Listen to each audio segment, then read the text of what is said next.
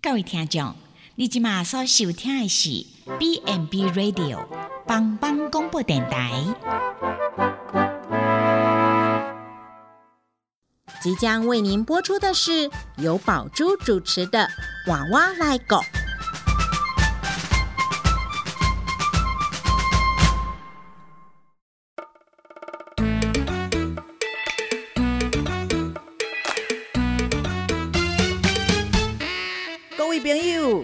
前的是大人照顾咱大汉，即摆伊嘛已经老了，需要咱的帮忙，免惊，换我来顾。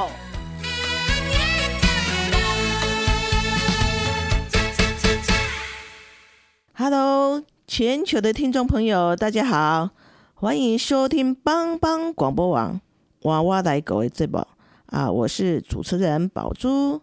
那这个节目呢，是要跟听众朋友来聊聊，诶，怎么样有效的来照顾一些生病的人？那我们今天要分享的是小伤口别大意，谈蜂窝性组织炎的照顾哦。这个都是诶，我们常常碰到的是诶，康嘴足细，啊，就帮啊夹掉，啊嘛无感觉喏，但是后来就变成很严重的一个发炎哈。那这一集我们邀请到南投县普里基督教医院外科的护理长邱子护理长，邱子好，宝珠姐好，大家好，我是秋子。哎，那我们的邱子在那个临床有非常呃二十几年的那个临床的工作经验哈，对于这个啊外科外伤病人的照顾非常的有经验哈。那我们就来听听秋子阿长的一个分享哈。那哎，秋子阿长是。点点哈，有些经验哈，还是碰到最近我的我的我的同事啊，伊就讲，哎，伊伊开始蜂窝性组织炎，我讲你是安怎？伊就讲，啊，就去我帮他夹掉，啊，就跟他夹夹夹啦，就变成这样子哈。那那我们还有看到说，哎，很多人牙痛、惊尬呢，哦，那个也是一个一个发炎的一个现象哈。哎，那个啊，阿长，你在你的工作经验当中哈，有拄着这种诶，哎，足严重诶嘿。蜂窝性的组织炎的个案无？诶，无过来，我想要问你讲，诶，想要这个名词叫做蜂窝性，好，到底我们的皮肤的结构的原因，好，所以有这个名词吗？诶，好，诶，宝珠姐，哇，你刚刚问了连续两个问题，我首先回答一个，就是咱先来名词解释解啦，哈，对对对对对对，就是咱的蜂窝性组织炎为什么是这个名称？好。顾名思其义，就是讲，伊那那的旁修赶快，哎，对对对，蜂窝，嘿，蜂窝一修一修，啊，伫咱的人体的皮肤下脂肪层哈，伊就一区一区，就像咱的旁修赶快，嘿，嘿，伊的组织就是咱旁修赶快做成的哦，所以才是用这个名称啊。如果这个区域好，它有因为外来的因素发炎肿大啊，那我们就叫做蜂窝性组织炎，好好好哎。那有没有遇到特别的个案？哇，印象非常深刻，就是说非常多这样。对，尤其是兰迪普里山区啊，有时候他说他去游泳，哎，怎么回来也没看到伤口啊？啊，那手筋干那米糊嘞，啊，规只手夹袂开啊呢？啊，是讲伊的骹好无小心去追孙痕，哎，啊，回来之后也是一样啊，都没看到伤口呢。哎，啊，伊嘛无感觉是都会去。对，还是什么物件搞掉，啊，就规支卡，就尖尖干那米糊的安尼哈。啊，我印象最深刻诶，都是有一个呃大哥，伊的背部吼，都感觉那像一个裂板尔。咱讲诶，吼说什物痤疮，吼。啊，伊就想讲迄无啥，啊，就家己膏药啊，啊，后来发现，哎，那感觉愈膏感觉愈来愈紧，啊，毋过吼，伊的外口敢若一个屁啊尔。哦，也看不到里面到底有多严重，对。哦，啊，结果来病院的时阵一处理，哇，本来是一个不到十元硬币大的外观伤口，嘿，结果内底拢烂去，哇，嘿，因为伊内底发炎就严重诶，啊，然后整个清创下去，哇，这个是我们等一下后面会讲到的，很严重的时候被做上面处理，哦，哦，今天你。看过毕生难忘哦，所以他本来是大概十元硬币大小的伤口，结果清创以后可能十倍大的伤口哦，甚至他的组织要挖得很深，把那些腐肉都清出来。哇，那这个人也很能忍耐哦，哈。所以，让他多咱的主题都是讲小伤口别大意，对哈，真的，我们对小伤口真的是不能大意哈哈。那我们刚谈到很多原因嘛哈，那个我身边特别的情形哈，一发生的过程到底是安怎啊？好，咱简单的说哈，有大家也许咱无看到伤口，啊，不过可能是你其实有什么毒虫去咬掉，啊，伊里面。有把你那个毒液渗漏进去哦，哦，啊，它就造成我们一个细菌的感染，哎，那伤口它细菌经过伤口也入皮咱带底真皮层，过咱到诶咱的皮下组织，好啊，它就会释放伊的毒素，啊，咱内底其实咱的组织内底做营养诶，哎，啊，咱都也它有空隙，它就会把那些细菌吼滴滴拖滴滴拖，嘿，啊，拖了就变蜂窝性组织炎，伊就引起局部的发炎。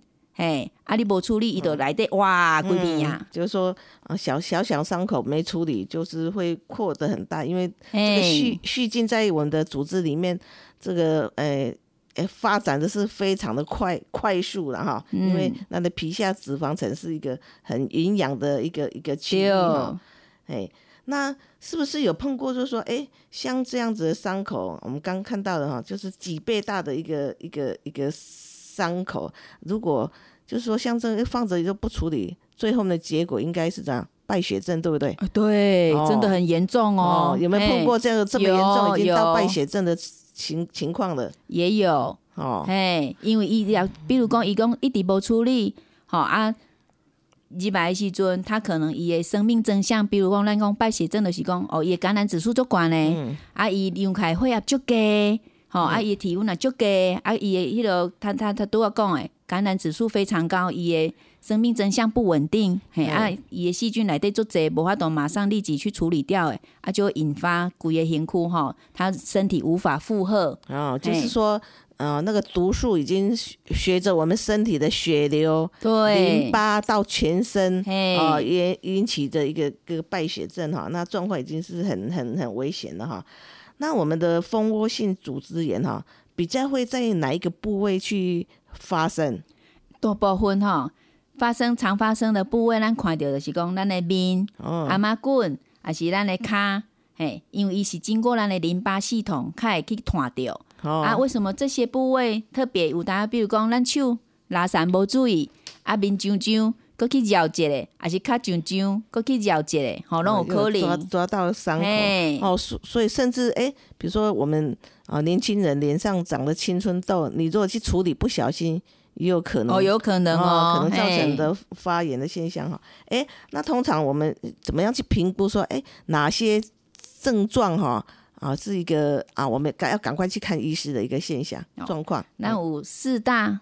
症状，咱会使来评估。难讲诶，要记得红、肿、热、痛，吼啊昂，就是讲咱伤口诶周围，也是讲无空喙，共款哦，你就感觉诶边啊，若像脱开啊，啊表面红红安尼，啊崩开个烧咯烧咯，吼热热的，啊伊诶受伤部位，因为咱咧伊会直直剪开嘛，因为伫内底伊诶细菌感染，伊直直剪开。吼啊，感染部位伊就是摸开就是作烧诶，还是感觉哦已经烧到已经因为肿诶关系，它也会引起它疼痛，还是讲化脓诶现象，嘿。哦，所以我们常常在评估说，因为你有没有发炎的现象，就是红嘛，皮肤周围看起来红红的，还有没有肿肿的？哎，它那摸起来热热的，或是你感觉就是热热刺痛的感觉哈，再是痛嘛哈，有点刺痛，那甚至很严重的话，它怎么样？可能就会有产生化脓、化脓的的情形哈。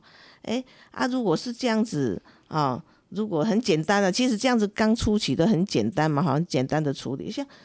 很简，比如说我我发发现这样的状况，如果在家里要怎么样处理会比较好？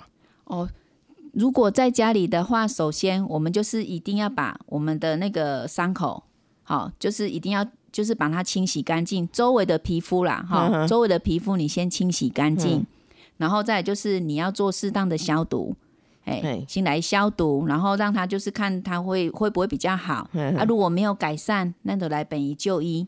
嗯，好，就是我们刚刚谈到，就是说，哎，小伤口就尽快处理哈，不要碰到大伤口、大问题，最后面就是可能很严重，就是败血症哈。啊，败血症没有紧急处理，那就是可能会走上就是最不好的的一条路了哈。对，好，那我们就谢谢邱植护理长啊，跟我们分享说，哎，这个蜂窝性组织炎到底是安怎发生的哈？我们等一下下一段哈，下一段我们再来谈谈说说，哎，那个我们怎么样再更精进，该进一步的来照顾他的一些美感哈。好，那我们先进一段音乐哈。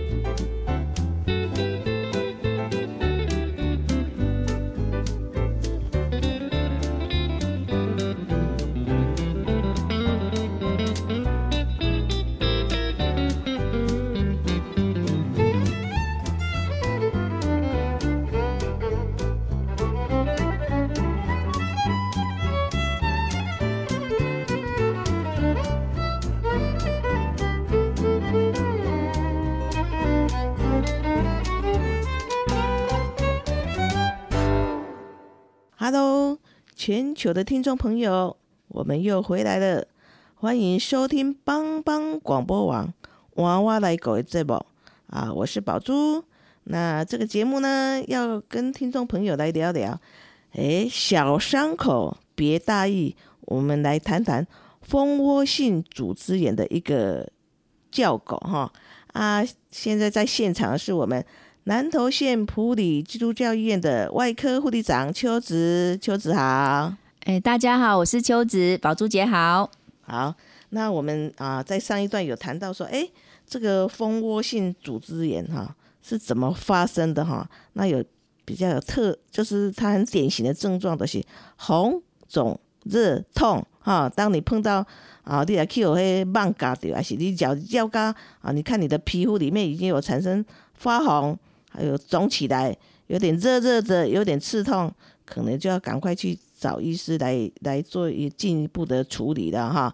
啊，我们就也上一诶也谈到说，哎，如果蜂窝性组织炎，你若不处理的话，到后面的结果就是很严重了哈。那伤口可能就是会持续的啊溃溃溃疡。然后那个里面的细菌毒素就会随着我们的淋巴、我们的血液循环到全身，引起败血症。所以这个真的是啊，叫做小伤口，真的千万别大意哈。好，那我们哎，请问那个秋子阿长哈，有什么样的人哈，什么样的个案比较容易会得到？比如说年轻人或者做笑脸，我的抵抗力很好，我应该不会得到，或者是有一些慢性病的长者。它也是最容易，就是一个高危险群呢。好，我们来谈一下哪一些人哈比较容易引起蜂窝性组织炎。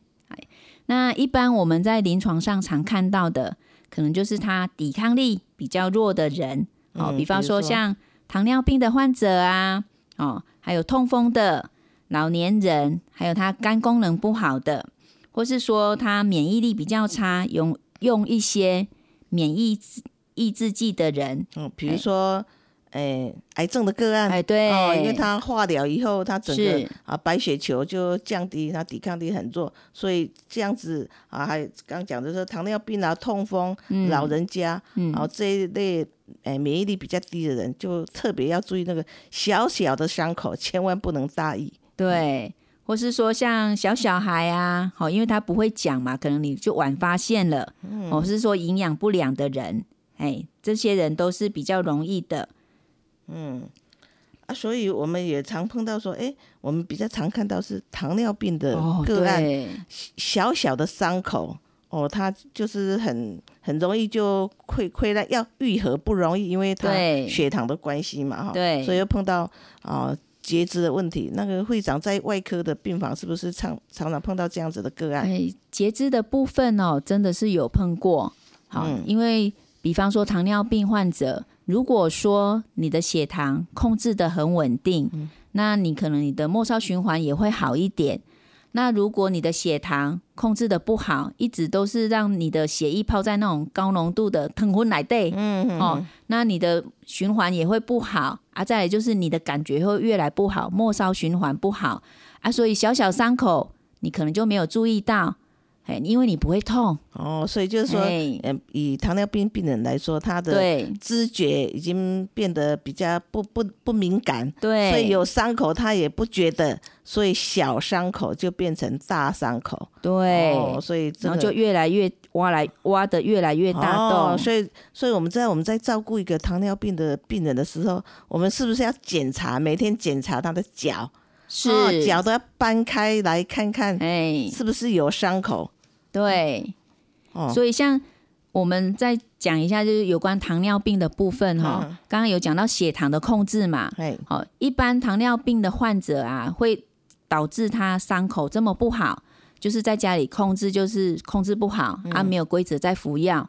所以当他住院的时候，好，我们就会特别注意他血糖的控制的部分。嗯，哎，因为你血糖控制的好，伤口才会好。哦，所以那我们也遇过很多状况哦，就是他原本是一个伤口不好的，然后住进来，他也不知道他有糖尿病。那哎，我们的医师很厉害嘞，他想说你这个伤口为什么那么久都不会好？哦，所以就怀疑是不是因为有糖尿病的对，然后我们就会帮他做检查。好，那一检查，哇，真的，我们发现糖尿病也有年轻化的趋势。哇，哎，就是因为住院这个伤口，好来住院，那我们帮他做检查，那发现他有糖尿病，那我们就会会诊我们的新陈代谢科的医师。帮他做血糖的控制，然后跟他好好喂教。因为刚发生的时候，其实我们只要跟医师配合，那在饮食方面也注意，那血糖就会控制的很好啊。对伤口的复原也会很好。哦，那这是个很特殊的案例哈，因为伤口的问题啊，我们帮他诊断出他是有糖尿病的。对。啊，我们谈到那个糖尿病的病人，很容易伤口就是啊。发炎的问题啊，是。那我们也知道痛风哈，因为我知道痛风它有时候比较严重，会有痛风史。对。啊，那这样子的个案是不是也跟糖尿病的个案一样，很容易造成一个感染的现象？对，它也比较容易哦。因为啊，我们痛风的患者，他的那痛风那灾嘛，哈，都是一招来招去，刚刚好，那那那那固就是它的名词啊。好，它有可能在我们的脚踝，有的人在手指头关节处也都会。痛风的点，或者是严重产生的痛风石。哎啊，它痛风石就是尿经的结晶，好，它也会侵蚀到我们的骨头哦，啊，或是说影响到我们的那个皮肤组织，所以这个时候只要你有一点小伤口，也很容易感染到。哦，所以不只是糖尿病的个案了哈。如果你是一个痛风的个案哈，你要特别注意那个小伤口，就不要变成大问题了哈。对。那比如说，哎，还有一些，比如说，哎，有香港脚的人啊，或者是拔牙的人啊，这样子的个案也是不是特别容易引起一个蜂窝性的组织炎？像这个跟前面可能不太一样，就是它是属于外伤，哦，外面有伤口引起的，造成我们的细菌比较容易入侵，好，然后就变成说它没有处理好，就容易引发那个我们伤口的感染，那就变成蜂窝性组织炎。嗯嗯嗯。哦，所以就是说，哎，刚讲到说有些伤口就是外伤，你很容易可以看到它，啊，它先发炎，有的是说。哎，我们上上一啊上上一回谈到说，哎，那个伤口就是呃十元硬币的大小，哦，没注意，结果它里面就是啊溃疡的将近十倍的大的一个一个伤口嘛，哈。对。那像像这样子的伤口，啊，医师有没有啊怎么样特别的处理？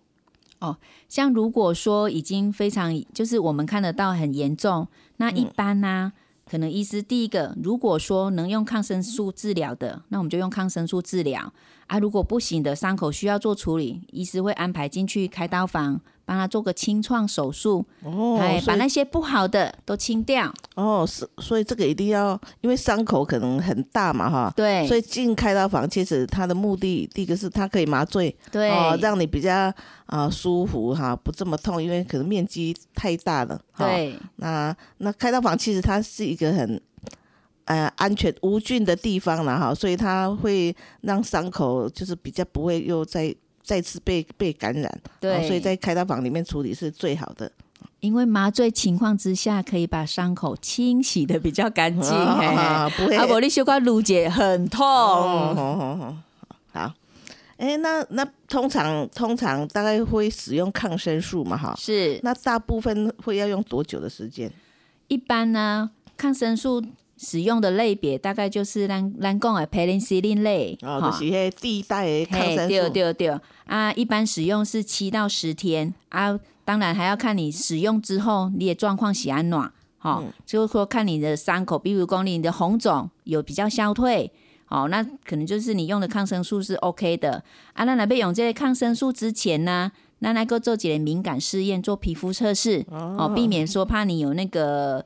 诶，过敏的现象哦，所以就会有那，就是在你的皮肤上面啊，打一点点的啊，很很微量的培尼西林哈，测试，因为很多人会对培尼西林过敏，对，所以通常我们在使用抗生素的时候，大概护理师都会想先做一下那个啊，看看你们对这一类的药有没有过敏了哈，好。啊，如果在用这些治疗期间哈，你又有发高烧，有其他症状，那医师为了慎重起见呢，他其实来帮你做伤。你如果有伤口有那些化脓，那医师就会帮你做那些那些伤口的培养，好看它细菌是长什么，或是说帮你抽血检查，看你的里面的血液里面有没有细菌。再针对这个细菌去做那个抗生素的使用哦，对，所以就是我们常常说啊，对症下药。对，那我们对这个细菌哈，哪一类型的细菌，其实它是有不同的抗生素的使用。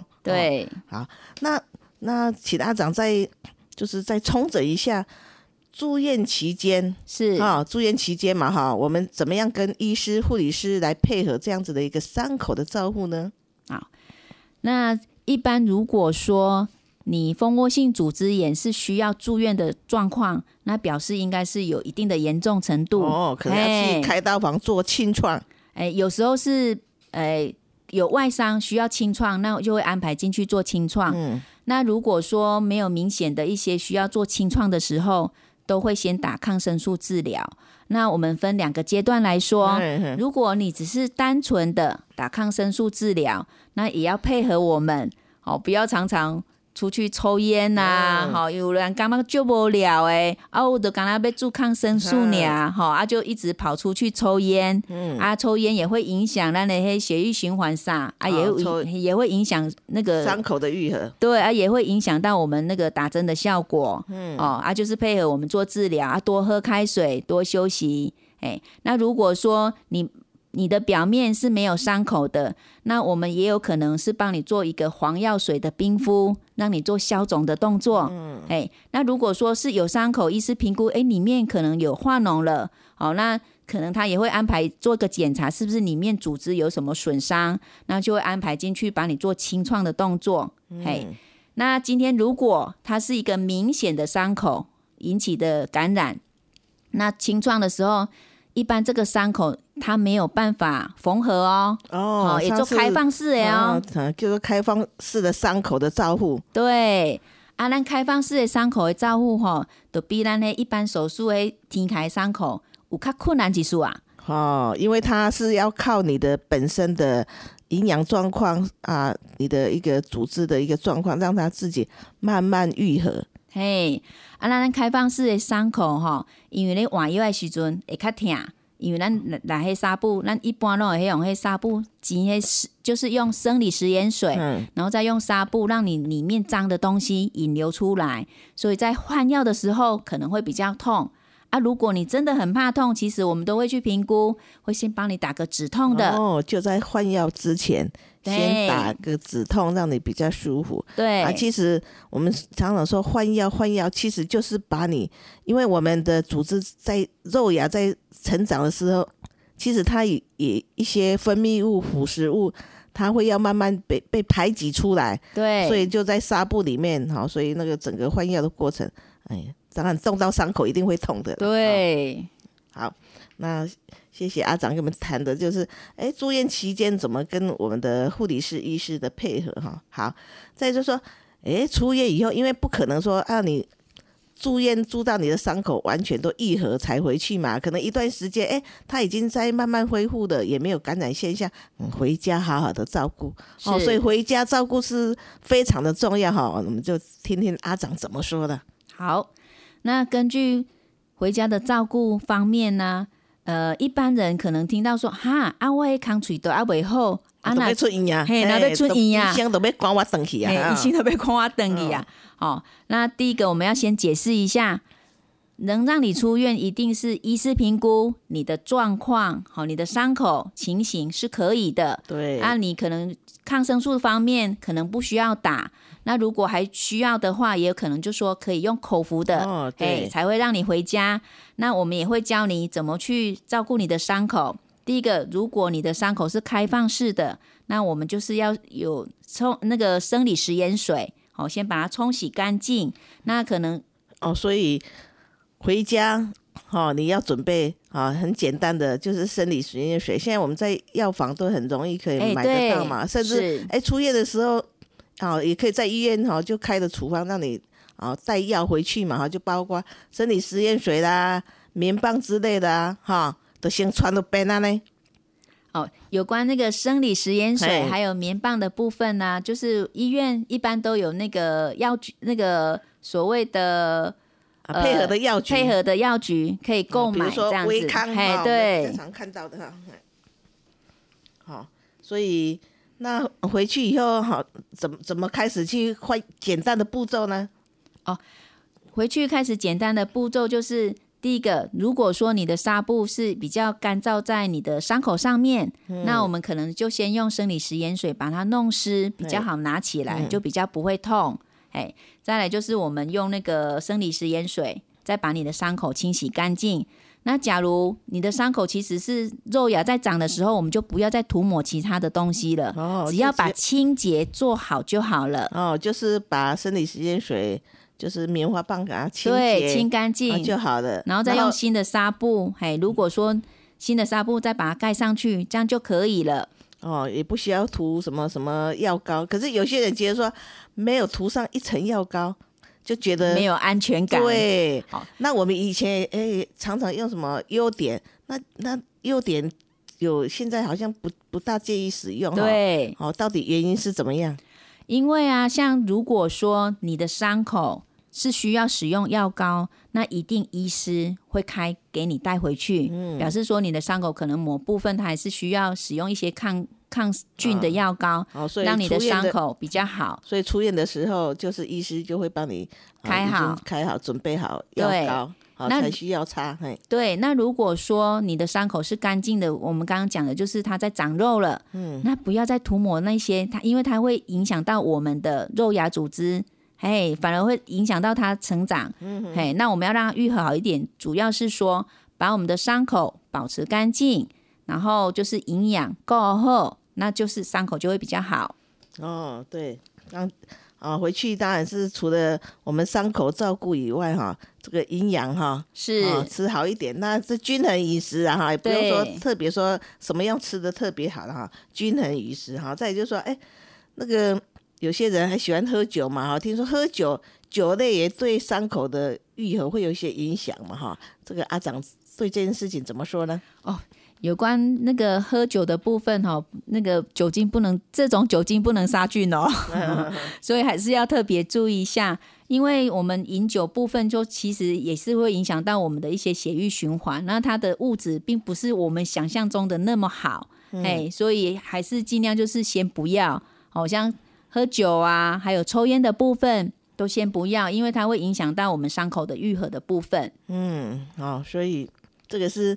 提醒听众朋友了哈，有些人就是也也很难改掉了哈，但是就是尽量避免哈，尽量避免哈。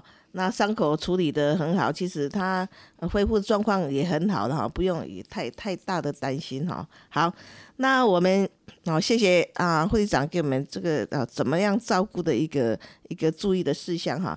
我们先进一段音乐，我们再来谈谈这个小伤口别大意哈。这个蜂窝性组织炎被按照去预防哈，可能可能我们不要去碰到啊。然后就是啊，常说预防重于治疗哈，我们待会啊下一回再来听听啊秋子阿长怎么说。我们先进一段音乐。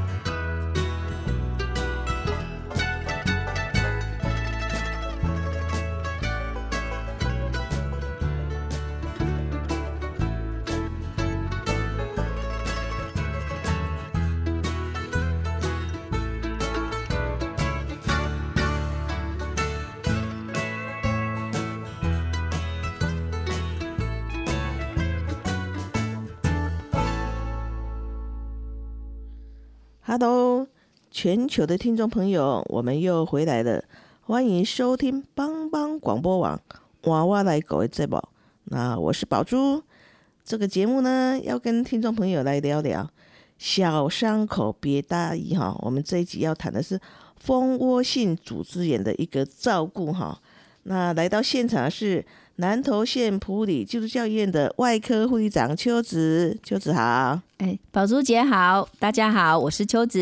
哎，我们上一段已经谈到说，哎，这个蜂窝性组织炎啊，小小的伤口，你如果不注意，变成大伤口，哦，就可能要啊，刚开始可能就是哎，伤口擦擦要吃吃抗生素啊，甚至比较严重就打，就用抗生素用注射就好。如果更严重，那可能要去进到开刀房去做一个清创哈。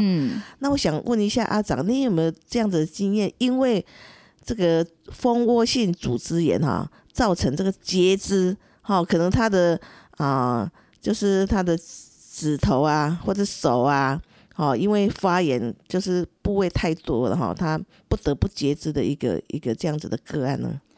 哇，这个在临床上啊，真的是有遇过哦。嗯，因为他就说，哎啊，我我之前只是一个小小的伤口啊，怎么那来拎本医啊，撸来撸用撸大康哦，撸用撸大康，哎，对，因为他在家里看的就是就是一个小小的伤口，没想到他里面已经通通啊组织都破坏掉了。对，因为啊，咱讲的金包银。哦，那以前捌听过嘛？嗯，金包银就是你外面好像没看到什么，哎，啊，结果就烂在里面。嗯，那加上有可能我们刚刚前面讲的，你是糖尿病患者，可能你对痛的知觉又没有那么敏感。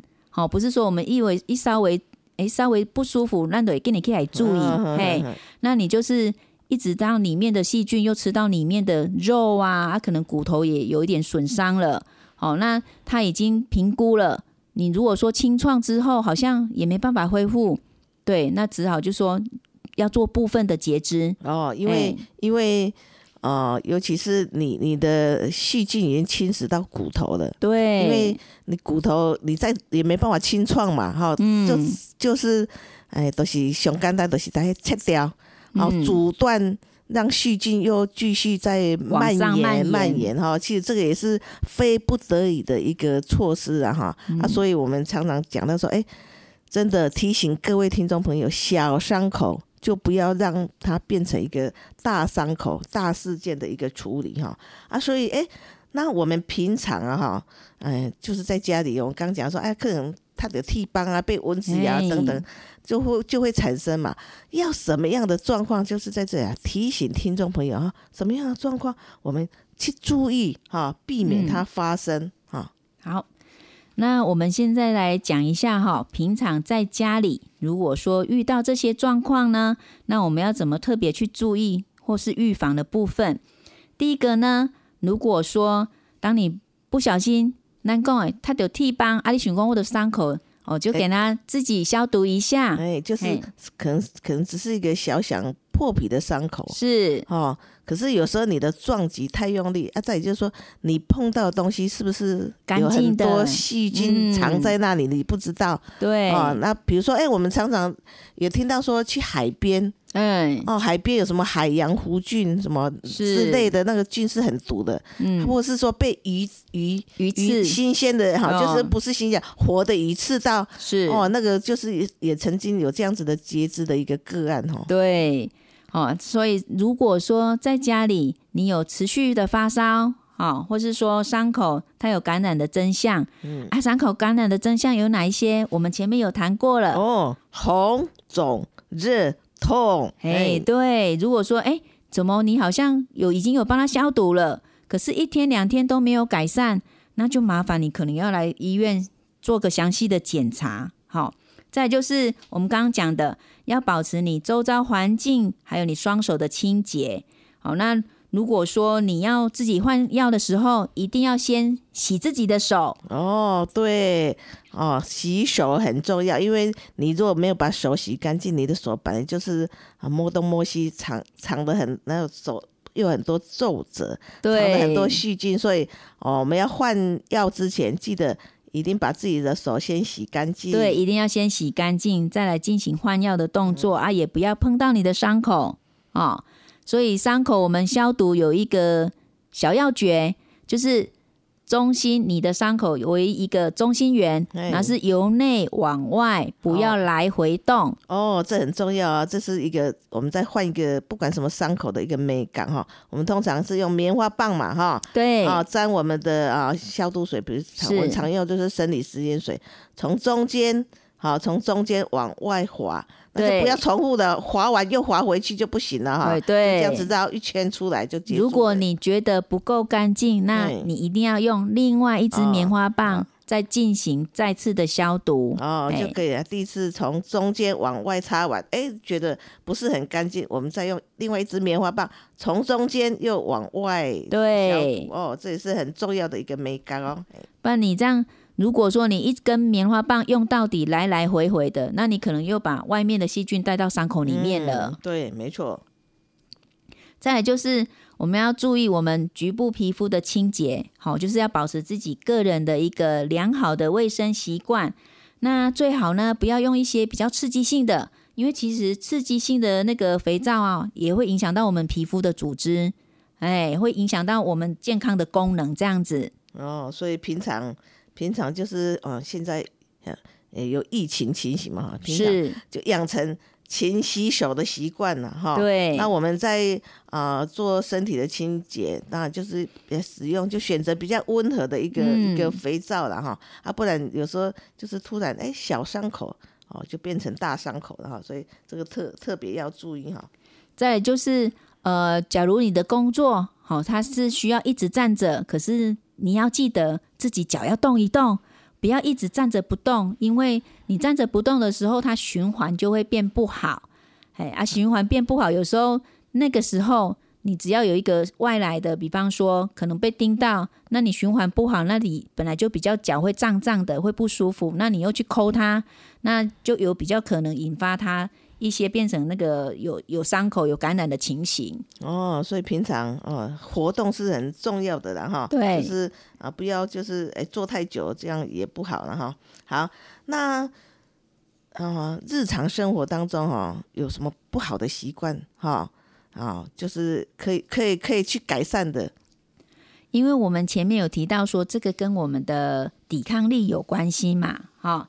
所以呢，我们就尽量就是保持正常的作息，不要熬夜。好，那抽烟喝酒，假如你真的改不掉，那就是尽量改少一点。哦，对对对，对，有时候要要要完全没有是不可能的哈。是，这个都是一些啊小小小的美感提醒听众朋友哈。对，说怎么样避免去发生哈，就是我常常讲提醒自己的。预防就是重于治疗了哈。是。那我们再请阿长再谈谈说，哎，我们就是说现在就是我们啊老人家高龄化社会，老人家很多嘛哈，啊老人家还有一些慢性病的病人也很多嘛。平常他们在家里哦什么特别要注意的？哦，像如果说一些糖尿病啊，或是一些慢性病的病人，因为他本身抵抗力就比较弱啊，伤口的愈合力也比较差。那这个时候就是家人一定要注意，说他的那个病情控制的部分，一定要把它控制好。比方说我们刚前面讲的，好像血糖的部分如果没有控制好，那它一定会影响到伤口的愈合，还有增加感染的机会。嗯，那如果说你已经是出院回家了，那医师有让你带口服的抗生素回去，你也不要自己任意停药哦。好，因为那个。期限没有吃好，那细菌就会反反复复的一直在那边，就是变成超强的细菌了。嗯，好，所以呃，平常我们就是啊，生活当中就是小小的细节注意一下啦，尽量不要有伤口。如果有伤口，那一定我们要提醒自己，哎，红。肿、热、痛，啊，自己可以可以感觉哈，是有这样子的状况，你可能就是要尽快啊到医院让医师去评估啊，到底严重的程度是怎么样啊？那尤其是对就是慢性病的病人啊，哈，高龄者啊，哈，如果有小小的伤口，也是要特别的去注意啊，不要啊造成啊就是小伤口造成这个大伤口。对，好，那我们今天也谢谢阿长给我们很多这个蜂窝性组织炎的一个照顾，虽然它是一个其实。讲讲起来它不严重了，但是你真的没注意，就会变成一个很大的问题哈。对，没错。所以这个节目就是提醒听众朋友，哎，我们怎么样去注意啊？如果得到的有一些照顾的美感啊，提醒各位听众朋友啊。好，那我们的节目就到此结束啊。全球听众朋友，如果对我们的节目有兴趣，那就欢迎在下次再收听帮帮广播网娃娃来狗的节目哈。谢谢听众朋友的收听，下次再会了。好，谢谢大家，再会喽。